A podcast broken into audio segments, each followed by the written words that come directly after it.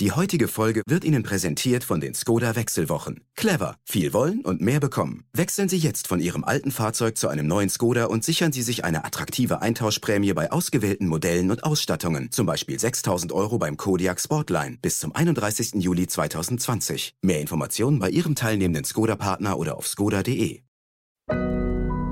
Audio Now. Die Insel gehörte in Anführungszeichen den Mallorquinern und den Menschen, die hier auf der Insel leben, wo, wo ich mich dann ja auch an viele andere, die wir hier als EU-Bürger oder auch als Nicht-EU-Bürger leben, ja auch dazugehören, den Bewohnern der Insel das machte schon sehr viel aus. Das war eine andere Stimmung am Strand, das war eine andere Zusammensetzung der Menschen, die man sah. Man konnte durch die Einkaufsstraße gehen und man hörte so gut wie kein Deutsch plötzlich und so gut wie kein Englisch. Die Mallorquiner hatten erstmals die Insel für sich. Klingt super, oder? Während der Krise hatten die Mallorquiner ihre Insel erstmals seit ganz langer Zeit fast für sich.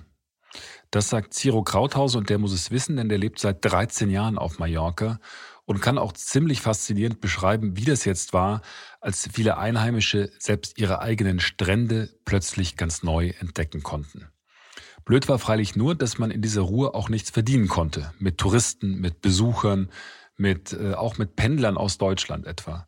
Und deshalb sind jetzt auch viele froh, dass es vorbei ist mit dem Idyll und wie es vorbei ist. Haben Sie das vielleicht gestern im Fernsehen gesehen? Das war ja wie bei der Mondlandung. Mit Klatschen und mit Jubel sind da die ersten deutschen Touristen begrüßt worden, die wieder Fuß auf mallorquinischen Boden gesetzt haben. Und zwar als Teil von 10.900 Testurlaubern, die in den nächsten Tagen auf die Balearen dürfen. Als Teil der vor allem deutschen Vorhut. Und wie bei der Mondlandung auch, war das zwar ein kleiner Schritt für die Urlauber, die Menschen, aber ein großer Schritt für das große Ganze, für die Tourismusindustrie, für die Wirtschaft. Denn die Botschaft lautet jetzt, wir sind wieder da, ihr könnt wieder kommen, wir haben das beste Hygienekonzept ever, es geht wieder los. Für 1000, vielleicht auch 10.000 Besucher mag das alles noch funktionieren, aber wie soll das Sicherheitskonzept auf Mallorca aufgehen, wenn ab dem 21. Juni wieder die Massen kommen dürfen, theoretisch? Und macht die Krise dem Sauftourismus am Ballermann jetzt endgültig den Gar aus, weil niemand, weil wirklich niemand sich vorstellen kann, dass da gefeiert wird wie seinerzeit in Ischgl in Tirol, von wo aus dann das Virus seinen Weg durch ganz Europa nehmen konnte. Und wie ist es den Deutschen ergangen, die während des Lockdowns auf der Insel geblieben sind? Über all das spreche ich heute mit Ciro Krauthausen. Der ist nicht nur ein genauer Beobachter wirklich aller Vorgänge auf der Insel, sondern er ist auch Chefredakteur der deutschsprachigen Mallorca Zeitung. Stern nachgefragt. Und damit herzlich willkommen zu Nachgefragt, dem Stern Podcast. Ich bin Florian Güsken und finde es wieder einmal super, dass Sie hier sind und ich Sie begleiten darf. Bevor ich jetzt gleich mit Krauthase spreche, noch eine Anmerkung, vielleicht sogar sowas wie ein Appell. Ich gebe zu, ich habe bei weitem nicht alles gelesen, was man zu der Corona-Warn-App lesen kann. Ich finde auch, dass es zu lange gedauert hat, bis sie entwickelt worden ist. Wir sprechen ja schließlich seit Anfang April darüber. Und den Politikerauftritt, den es da heute in Berlin gab, finde ich auch etwas befremdlich. Aber egal. Ich finde es trotzdem gut, dass es die App jetzt endlich gibt. Und vielleicht bringt sie tatsächlich was. Sicher scheint sie zu sein. Deshalb gebe ich zu, gehöre ich zu denen, die sie runterladen und runtergeladen haben. Vielleicht tun Sie es ja auch. Und jetzt zu Mallorca und zu Ciro Krauthausen, dem Chefredakteur der Mallorca Zeitung. Ich will von ihm wissen, wie wird die nahe und vielleicht auch die etwas fernere Zukunft dieser so schönen Insel wohl aussehen. Hallo, Herr Krauthausen. Hallo, Herr Güsken. Jetzt sind ja gestern 10.000, also die ersten dieser 10.900 Testtouristen nach Mallorca gereist und äh, angekommen. Das war ja ein riesen Medienauflauf. Da wurde geklatscht und gejubelt. Und auf der Website der Mallorca-Zeitung, also ihrer Zeitung, hieß es, die ersten Mallorca-Urlauber sind gelandet. Äh, das klang so, als ob jetzt der erste Mensch auf dem Mond gelandet sei. Ist das für die Insel ein vergleichbares Ereignis? Ja gut, ähm, wir wollen die Kirche im Dorf lassen äh, und das, das gilt sicherlich auch für unseren Auftritt ähm, oder für unsere Schlagzeile, die dann auch noch geändert wurde. Ähm, es ist schon ein wichtiges Zeichen. Ähm, es hat viel Symbolkraft. Es kommt zu einem Zeitpunkt, wo halt seit Mitte März keine Besucher und Gäste auf die Insel gelangen konnten. Und ähm, das hat der Insel wirtschaftlich schwer zugesetzt. Wir wissen alle, äh, Mallorca hängt ähm, zu einem beträchtlichen Teil, ähm, die Wirtschaft hängt vom Tourismus ab. Und ähm, es war auch ein 35 Prozent des BIP, glaube ich, ne, ist Tourismus. Ja, es hängt so ein bisschen davon ab, wie man das rechnet, ob mhm. man die die indirekten Bereiche, die also mit dem Tourismus zusammenhängende Branchen dazu zählt. Also mal, es gibt auch ähm, Rechnungen, die sagen, die Hälfte der Wirtschaftskraft ähm, hängt mehr oder weniger am Tourismus der Insel. Und mhm. das ist sehr sehr viel. Das ist ähm, es ist keine Monokultur, aber es ist nah dran. Vielleicht kommen wir da später auch nochmal drauf, um mhm. darüber zu sprechen, wie die Insel damit umgeht. Dieses Zeichen der, des sogenannten Pilotprojekts mit den 10.900 deutschen Urlaubern ähm, ist ein Zeichen des Mallorca ist wieder da. Mallorca ist wieder auf dem Reisemarkt und die Urlauber sind willkommen und die Insel wird als sichere Reisedestination präsentiert und ähm, die Insel freut sich über Urlauber, über die Gäste. Es gibt noch einen anderen Aspekt, wenn man sich so überlegt, ähm, wer wenn man einen Schritt zurücktritt und sich überlegt, wer ruft jetzt eigentlich oder wer hat zu dieser Aktion aufgerufen. Da ähm, ist besonders ein sehr großer deutscher Reiseveranstalter, die TUI, die das äh, maßgeblich mitorganisiert hat und ähm, die Balearenregierung, die das über mehrere institutionelle Ebenen auch durchgefochten hat. Die mussten auch viel mit der Madrid ähm, ähm, verhandeln. Da äh, besteht natürlich auch ein fast schon ein Abhängigkeitsverhältnis, aber es sind auch beides Partner, die in gewisser Hinsicht bislang durch diese Corona-Krise am Boden lagen. Also die TUI musste mit sehr viel ähm, Geld gerettet werden von der von der Bundesregierung und die Wirtschaft hier auf den Balearen war zum Erliegen gekommen. Hm. Und diese Partner setzen nun ein Zeichen, dass es wieder losgeht und dass sie willig sind, ähm, um ihr ja, sozusagen um ihren wirtschaftlichen Tätigkeiten oder um ihren, um ihre Aktivität zu kämpfen. Hm. Der Thomas Ebel, also Vorstand des Reiseveranstalters TUI, ja. Sebastian Ebel äh, hat der Vorstand des Reiseveranstalters TUI, von dem Sie ja gerade gesprochen haben, hat er gestern gesagt, mit diesem Hygienekonzept, das jetzt auf Mallorca gelte, werde ein Zitat Maßstab im Tourismus gesetzt. Das klingt ja wie in der Bundesliga, dieses äh, Superhygienekonzept. Was macht denn dieses äh, Konzept angeblich so vorbildlich? Ja, es wurden ähm, große Reden geschwungen gestern. Ich glaube, man darf das jetzt auch alles nicht ähm, allzu ernst nehmen. Es ist ein langer Katalog an Maßnahmen, an Sicherheitsvorkehrungen, die ähm, sowohl am Flughafen wie auch in den, vor allen Dingen in den Hotels, aber auch an den Stränden eingehalten werden müssen. Wenn man das jetzt im Einzelnen durchgeht, ist das alles nicht so spektakulär. Da geht es um, um Sicherheitsabstände, da geht es um die Organisation des Frühstücks, da geht es darum, wie jetzt der Check-in verläuft, ob man die Karte, die Zimmerkarte persönlich überreicht dem Hotelpersonal oder sie aber in, ein, in eine Box wirft, um den Kontakt, um die Ansteckungsgefahr zu minimieren, um solche Dinge. Ähm, auch so die ersten Reaktionen der Testurlauber jetzt von, von gestern, äh, was man gehört hat von ihnen, das war, die sagten alle, ja, natürlich gibt es da eine ganze Reihe von kleineren Änderungen, aber das fällt nicht wirklich ins Gewicht. Und so anders ist es auch nicht als der Urlaub sonst. Mhm, weil äh, das klang ja zunächst so, also dass da die, die Telefonnummern aufgenommen werden und dann sollen irgendwelche Stichproben gemacht werden von der Gesundheitsbehörde. Es ist ja schon, sind ja schon jetzt Urlauber unter Aufsicht in den ersten paar Tagen. Ne? Ja, so ist diese Testphase konzipiert. Wie gesagt, also das war jetzt angedacht ähm, für 10.900 Urlauber. Hm auf zwei Wochen verteilt. Und da wollte man das jetzt, so war das konzipiert, jetzt nach und nach ausprobieren und auch dieses ähm, Monitoring, also die ist nicht Überwachung im negativen Sinne, aber die Begleitung der Urlauber wollte man das durchführen. Die Frage, die sich stellt, ist, kann das auch noch geschehen, wenn der Reiseverkehr freigegeben wird? Und mhm. dieser Reiseverkehr, der wird jetzt schon ab kommende Woche freigegeben. Das ab dem 21. Juni, ne? Ab dem 21. Da hatte sich Madrid eingeschaltet. Äh, Madrid hatte lange Zeit, ähm, namentlich Pedro Sanchez, der hatte sich da sehr weit aus dem Fenster gelehnt und gesagt, äh, die, wir öffnen die EU-Grenzen erst am 1. Juli. Zuvor galt auch noch bis zum 21. Juni in diesem Fall auch noch eine Quarantänepflicht für alle Einreisenden. Die mussten also zwei Wochen in Quarantäne. Sanchez überraschenderweise und sicherlich auch auf Druck von Brüssel. Brüssel hatte empfohlen, die Grenzen innerhalb des Schengen-Raums so schnell wie möglich aufzumachen, ähm, kündigte jetzt am Sonntag an, dass ähm, ja ab, ab nächsten Montag, also dem 21. 21. ist der Sonntag, 22. ist der Montag, dass da die Reisen jeder ähm, innerhalb der EU oder innerhalb des Schengen-Raums einreisen kann. Hm. Ähm, das verändert natürlich sozusagen das ganze Konzept, weil die 10.900 Urlauber, die sollten eigentlich auf die zwei Wochen verteilt werden. Wozu führt das alles, dass jetzt innerhalb dieser Woche bis zum 21. kommen gerade mal 1000 Urlauber. Ich werde nach Plan hier an.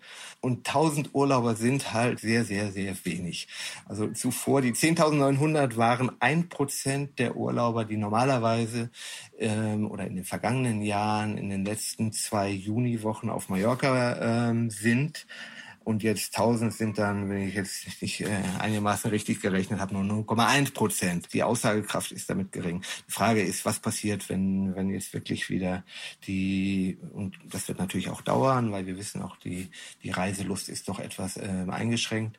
Aber die Frage ist, was wird geschehen, wenn sich wieder sozusagen die Menschenmengen durch den Flughafen ähm, drängen und wie wird man das hinkriegen und wie wird man da ein, ein Monitoring durchführen. Also ich kann es mir schwer vorstellen, aber das ist, ist ja noch eine Frage, die zu klären sein wird. Die große Angst ist ja offensichtlich, dass Mallorca äh, Angst hat, ein zweites Ischgl zu werden, also wie dieser äh, Skiort in, in Tirol, der ja zum Hotspot dann für das sogenannte Infektionsgeschehen geworden ist, dass man sagt, also da wie wild infizieren sich alle. Und letzten Endes kann man, das sagen Sie ja auch, kann man das an diesen paar Touristen, die jetzt dort sind, momentan auf Mallorca gar nicht sehen, ob da das Hygienekonzept funktioniert oder nicht, richtig? Ja, die, diese hohen Infektionsraten in Ischgl, die rührten ja von den Après-Ski-Partys her. Ischgl wäre hier der, das vergleichbare Pendant, wäre halt der sogenannte Ballermann und einige andere ähnliche Betriebe, die gibt es auch noch im, im Osten der Insel, wo halt ein hohes Menschenaufkommen auf engstem Raum entfesselt feiert dieses, der sogenannte Partyurlaub, wenn man es freundlich ausdrückt, wenn man es eher negativ, mit einer negativen Konnotation ausdrückt, der Sauftourismus, den kann man sich hier nicht wirklich vorstellen in diesem Jahr. Man will ihn eigentlich auch gar nicht mehr. Ich, ich, ich, wollte gerade sagen, die, die, ich habe gelesen, dass die Regierungspräsidentin äh, in einem Interview jetzt gesagt hat, das Eimersaufen ist Geschichte und das klang ja so, als ob sie die Corona-Krise jetzt nutzen will, um diesem Ballermann-Tourismus endgültig den, den Garaus zu machen. Wenn ich das richtig gelesen habe, sind die großen Partyzonen in Anführungszeichen Bierkönig oder Megaparty ja auch noch dicht, ne? Die sind jetzt noch offiziell bis zum 21. dicht. Im Rahmen des sogenannten Alarmzustandes kann das die Regierung die Landesregierung so verfügen. Die Balearenregierung ist da noch strenger als in anderen spanischen Regionen, wo Diskotheken und Nachtclubs unter bestimmten Auflagen auch wieder öffnen können. Wir reden aber jetzt alles bis zum 21. Juni, also mhm. eigentlich ist das jetzt auch schon mehr oder weniger durch. Die Frage ist, was geschieht danach? Der Tourismusminister hat ausdrücklich gesagt, weder wünsche man sich diese Art von, von Partys, noch werde man sie erlauben. Ob man das jetzt so einfach verbieten kann, da habe ich meine Zweifel. Aber ähm, die Landesregierung kann natürlich versuchen, auch mit sehr ähm, harten Auflagen das wesentlich zu erschweren. Wir haben vergangene Woche haben wir mit dem Verantwortlichen für einen dieser ganz großen, ähm, ja, früher hätte man gesagt, Vergnügungslokale, sehr bekannt, der Megapark, wo also in, in der Hochsaison dann tausende Menschen ähm, feiern, haben wir gesprochen und er sagte, er müsste dann, wenn er diese Auflagen einhält, müsste er dann zu jedem dieser Stehtische einen Bewacher abstellen, der darauf achtet, dass das, ähm, dass das auch alles eingehalten wird und dass kein Kontakt zu dem, zu den Feiernden am Nachbartisch aufgenommen wird. Ist ja alles unrealistisch. Aber ist, ist, das, ist das eine Aktion, dass die Regierung jetzt tatsächlich sagt, also wir nutzen jetzt diese Krise, um diese diese Partys zu ersticken, also um das, um da endgültig Schluss zu machen, weil das ist ja der Regierung offensichtlich schon länger ein Dorn im Auge. Ähm, das hat eine lange Vorgeschichte. Mallorca hm, hadert schon seit vielen, vielen Jahren mit, jetzt nicht so sehr mit den positiv konnotierten Partyurlaub, sondern mit dem negativen konnotierten Sauftourismus und den Exzessen, die da stattfinden. Das ist, wie im Übrigen ja auch anderswo, wenn so gefeiert wird wie beim, beim meinetwegen beim Oktoberfest oder beim Karneval, ist das häufig sehr, sehr unschön anzusehen. Betrunkene Menschen, die ähm, ja alle Hemmungen fallen lassen. Das ist für die Anwohner unschön, das ist für das Image nicht besonders förderlich und ähm, das ist im Hochsommer häufig wird das auch als Ärgernis empfunden. Es wird gehadert damit und seit vielen Jahren wird immer wieder versucht, durch Auflagen diesem Treiben Einhalt zu, zu bieten äh, Gebieten. Und ähm, dann kommen dann immer wieder neue gesetzliche Regelungen dazu und es wird dies oder jenes verboten. Das Problem ist dann häufig die, die Kontrolle und dass die Bußgelder und die Strafen dann auch tatsächlich verhängt werden. Und das ist, ist Sie müssen sich den, wer noch nicht dort war zur Hochsaison, muss sich den, diese Gegend des Ballermanns so vorstellen wie ein Ameisenhaufen, wo irgendwie sehr, sehr viele Menschen unterwegs sind und sehr, sehr viele Menschen dicht gedrängt irgendwie ihr Urlaubstreiben oder aber auch irgendwie Geschäfte mit den Urlaubern machen. Und das ist ein, ein fürchterliches Gewusel. Das unter Kontrolle zu bringen, ist nicht so ganz einfach. Ein Fest für das Virus. Ein Fest für das Virus, genau. Und eigentlich braucht man da auch gar nicht so lange drüber zu reden. In der Pandemie muss das, das kann nicht passieren. Das, das kann nicht passieren. Das hat Ischgl ja äh, gezeigt. Da ist die Ansteckungsgefahr einfach irgendwie extrem hoch. Da sind sich, glaube ich, auch alle Verantwortlichen bewusst. Oder es wird auch immer wieder auch alle Virologen sagen, dass ähm, das darf nicht passieren. Sie haben recht, das ähm, knüpft dann an schon diese, diese ganze Vorgeschichte an Versuchen, diesem Treiben Einhalt zu gebieten. Das kann gut sein, dass das jetzt die Landesregierung dass sie das tatsächlich versucht und dann sagt, ähm, die Auflagen so hoch ansetzt, dass die Geschäftstätigkeit im Grunde genommen nicht mehr möglich ist, sprich auch dieser, diese Art von Party nicht möglich ist. Dann werden wir sehen, inwieweit die Betreiber das durchhalten oder ob die Betreiber dann schließen müssen oder was sie für Reserven haben. Das wird sich irgendwie alles zeigen. Diese großen Betriebe sind in der Hand äh, einiger weniger Unternehmen. Die haben auch Probleme, andere anderweitige Probleme, die sind, ähm, müssen sich auch, sind in Gerichtsprozesse ähm, als Beschuldigte vorgeladen, wo es um Korruption geht, wo es um etwas mafioses Verhalten geht. Ja, also es ist, es sieht im Moment nicht gut aus für diese großen Vergnügungslokale. Ich habe ich hab das Interview mit dem äh, mit einem der Manager in, ihrem, in, in dem Mallorca-Magazin mit großem Interesse gelesen und der sagt ja, Mallorca Zeitung, in der Mallorca Zeitung, in der Mallorca Zeitung, entschuldigen Sie, um ja ganz korrekt zu bleiben. Ähm, und der hat die Bedeutung des Ballermanns, also dieser äh, Bars und Diskotheken für, für Mallorca mit der Bedeutung des Oktoberfests für München verglichen in ihrer Zeitung und gesagt, wir sehen uns als Riesenparty, wo ganz unterschiedliche Leute zusammenkommen. Wie sehen Sie das? Ist Mallorca noch vor allem das, eine Riesenparty? Stimmt das? Nein, auf keinen Fall. Also das ist sozusagen Teil von Mallorca. Das ist ein, inwieweit ist dieser, ist das ein erheblicher Teil von Mallorca? Aber das Erfolgsrezept von Mallorca in touristischer Hinsicht ist die Vielfältigkeit. Mallorca bietet schon seit vielen Jahren eigentlich ähm, allen möglichen Interessen oder allen möglichen Menschen äh, eine Urlaubsmöglichkeit. Das geht von einem absoluten Luxusurlaub bis hin zu einer Partynacht am Ballermann, wo man irgendwie abends hinfliegt und morgens wieder zurückfliegt, was na, natürlich auch ökologische ähm, Aspekten weniger begrüßenswert ist. Aber es gibt, es gibt sozusagen eine riesen Bandbreite an Urlaubsmöglichkeiten hier.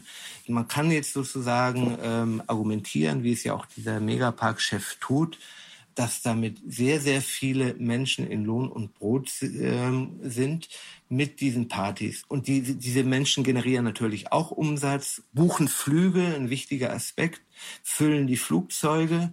Ähm, das heißt auch wieder, dass es irgendwie ähm, zumindest bislang auch Gründe gab irgendwie für diese vielen Flugverbindungen zwischen Deutschland und, und Mallorca, die auch von dann andererseits auch von ganz anderen Urlaubern auch genutzt werden können sprich den, den Familienurlaubern, den Finca-Urlaubern, den Golfurlaubern, den Wanderern, auch alle sozusagen profitieren von der Masse.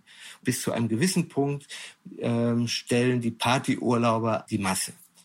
Und was man sich wünscht auf Mallorca ist den Sauftourismus weg und dann einen hochwertigeren ähm, Urlaub vom Familienurlaub an bis zu allen anderen Spielarten. Man ist diese unschönen Bilder, ist man eigentlich leid. Ja, ob das dann funktioniert, weil dann halt dann ein Teil des Massentourismus wegfällt, sei, sei dahingestellt. Und es hat mhm. auch, das darf man auch nicht irgendwie äh, unter den Teppich kehren, es hat auch etwas Elitäres, wenn man sagt, nee, das wollen wir nicht. Wir wollen eigentlich nur, ähm, am liebsten hätten wir nur Golftouristen und die in ganz teuren äh, Lokal äh, Hotels unter. Äh, und wir würden am liebsten nur nachhaltigen grünen Tourismus machen. Ist das denn aber jetzt, ist denn jetzt diese Krise eine Chance, diesen äh, nachhaltigen Tourismus auch auf der Insel zu pushen? Denn es gibt ja, gab ja durchaus äh, da schon Bestrebungen. In den letzten Jahren ist ja auch viel berichtet worden, dass Mallorca versucht, so sein Image auch zu drehen in Richtung eher ökologisch, nachhaltig. Ist das jetzt die Chance, also erzwungenermaßen? Ähm, man wünscht es sich, wobei wir müssen hier vielleicht differenzieren. Also ein nachhaltiger Tourismus auf einer Insel, die so stark vom Flugverkehr abhängig ist, ist schwierig.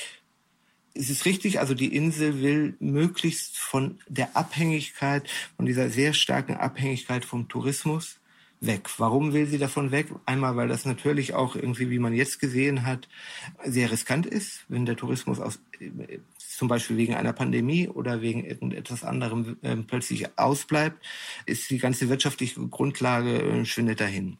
Mhm. Zum anderen aber auch, weil der Ressourcenverbrauch durch 14 Millionen Touristen im Jahr extrem hoch ist und die Insel dadurch irgendwie an ihre Grenzen gerät.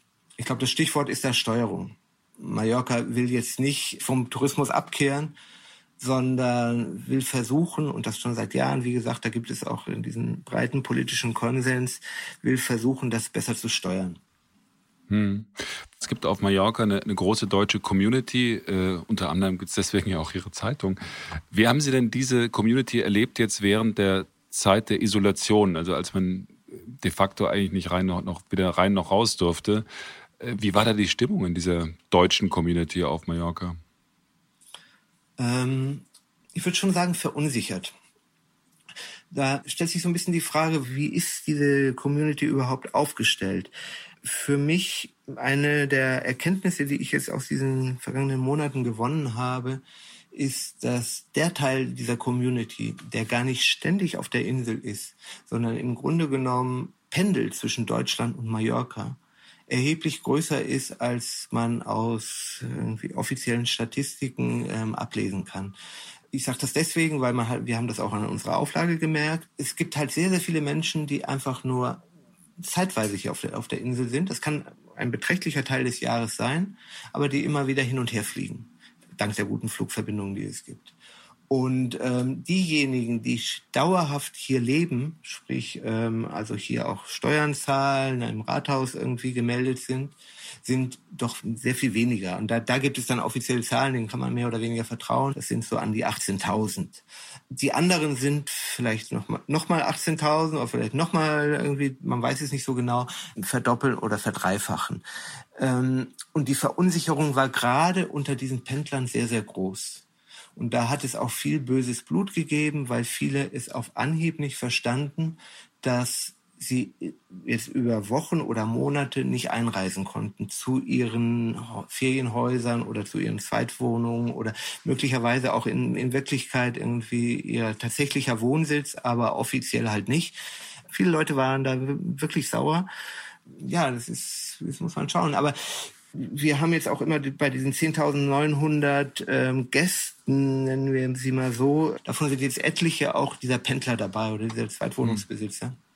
Wie haben die Pendler das denn gemacht in der Zeit? Wer hat sich dann um diese Wohnung gekümmert und gab es da beispielsweise mehr Einbrüche, also höhere Kriminalitätsraten oder war das nicht zu verzeichnen? Nein, es, ist, es gab Gerüchte, dass das irgendwie die Hausbesetzung ähm, zunehmen und ähm, oder Einbrüche zunehmen könnten.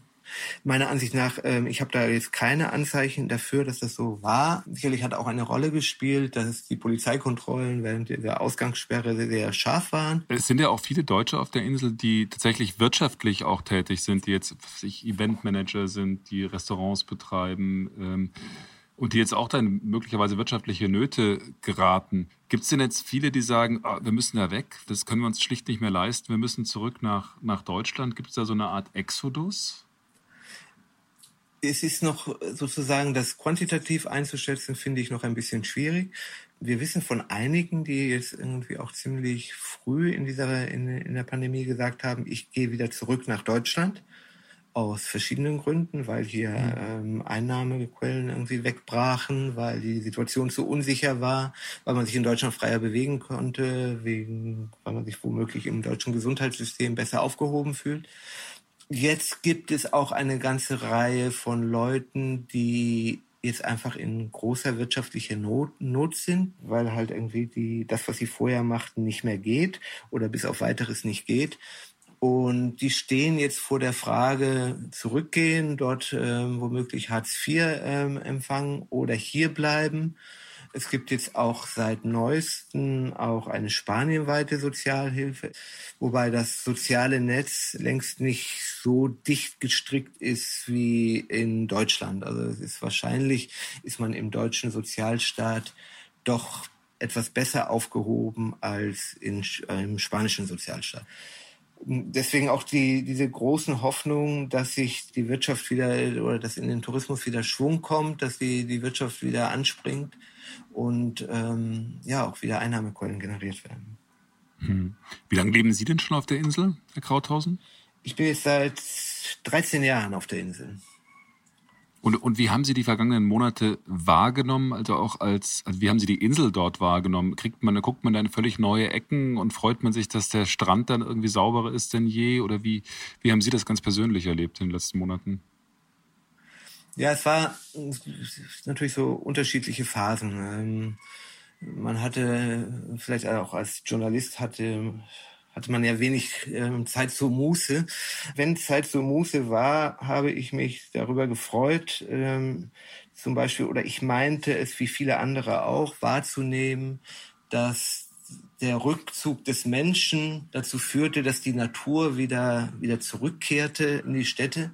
Also man achtete einfach äh, stärker auf Anzeichen. Man schaute den Vögeln hinterher, man guckte den Möwen nach äh, im Meer. Ähm, ist ganz interessant, weil äh, wenn man dann mit äh, Experten spricht, die sagen, das ist ein Trugschluss. Ähm, so ist das nicht. Die, die, die, Tiere waren immer da, wir haben einfach vorher nicht auf sie geachtet. Und so schnell geht das nicht, dass die Natur dann wieder zurückkehrt. Aber sozusagen der Gedanke war sehr tröstlich. Und, ähm, und es ist auch, es, es lässt einen natürlich dann auch etwas wieder bescheidener werden im Hinblick auf was wir Menschen für eine Rolle spielen auf diesem Planeten. Ansonsten, und das ist, was ich jetzt gerade sagte, gilt ja irgendwie auch für, für Deutschland und für andere, für, für die gesamte von der Pandemie betroffene Welt. Ansonsten war es eine gerade jetzt so in der letzten Phase auf Mallorca eine sehr, sehr eigenartige Situation ähm, oder eine ganz besondere auch, dass erstmals die Insel seit vielen, vielen Jahren, man muss, glaube ich, dann zurückgehen bis zum Spanischen Bürgerkrieg zwischen 1936 und 1939, es so gut wie keine ausländischen Gäste, ich sag mal wieder Gäste, um die Urlauber und die Pendler mit einzubeziehen, es hier auf der Insel gab. Das heißt, die Insel gehörte in Anführungszeichen den Mallorquinern und den Menschen, die hier auf der Insel leben, wo, wo ich mich dann ja auch an viele andere, die wir hier als EU-Bürger oder auch als Nicht-EU-Bürger leben, ja auch dazugehören, den Bewohnern der Insel das machte schon sehr viel aus. Das war eine andere Stimmung am Strand, das war eine andere Zusammensetzung der Menschen, die man sah. Man konnte durch die Einkaufsstraße gehen und man hörte so gut wie kein Deutsch plötzlich und so gut wie kein Englisch.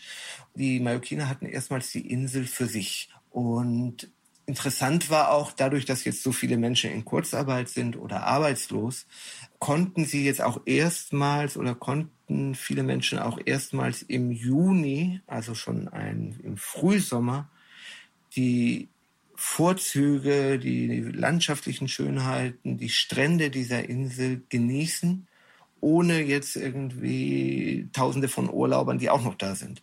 Und das war schon eine ganz besondere Stimmung. Und es gab Mallorquiner, die von einem Ende der Insel zum anderen fuhren, um dort dann endlich mal an den Strand zu gehen, den sie noch gar nicht kannten, sagen wir mal, von Valdemossa nach äh, Galarrachada an einen Strand, der normalerweise Calahaguya, wo normalerweise sehr, sehr viele, in diesem Fall sogar auch deutsche Urlauber sich befinden und dann Leute aus Valdemossa fuhren dahin. Ach, jetzt gucken wir uns doch jetzt mal Calahaguya an. Da waren wir noch nie. Normalerweise fahren wir da im Sommer ja auch nicht hin. Es ist gut, dass es jetzt wieder vorbei ist, wegen der Wirtschaft. Aber ich denke, es haben auch viele genossen. Herr Krauthausen, vielen, vielen Dank für diese Einblicke in, äh, auf das Leben in Mallorca. Äh, ich bin total gespannt, ob sowas auch tatsächlich dann das Reisen nach Mallorca und vor allem aber auch die, vielleicht die Identität so einer Insel und auch der Menschen, die dort leben, verändert. Wahrscheinlich ist es jetzt momentan alles viel zu früh und alles viel zu weit weg, um das jetzt schon beurteilen zu können. Aber vielleicht sollten wir in einem Jahr wieder miteinander sprechen. Dann, dann blicken wir nochmal auf diese Zeit zurück. Ja, sehr gerne. Vielen Dank für dieses interessante und äh, für mich auch sehr lehrreiche Gespräch. Das ist super. Ich habe zu danken. Ich wünsche Ihnen alles Gute und bis zum nächsten Jahr vielleicht. Okay. Danke. Ciao. Tschüss. Das war's für heute. Freut mich sehr, dass Sie dabei waren. Abonnieren Sie uns, bewerten Sie uns. Ich werde mich jetzt auf jeden Fall mal genau mit der Corona-Warn-App beschäftigen, die ich ganz streberhaft schon auf mein Handy geladen habe. Und damit alles Gute, bis zum nächsten Mal. Tschüss. Stern nachgefragt. Audio Now.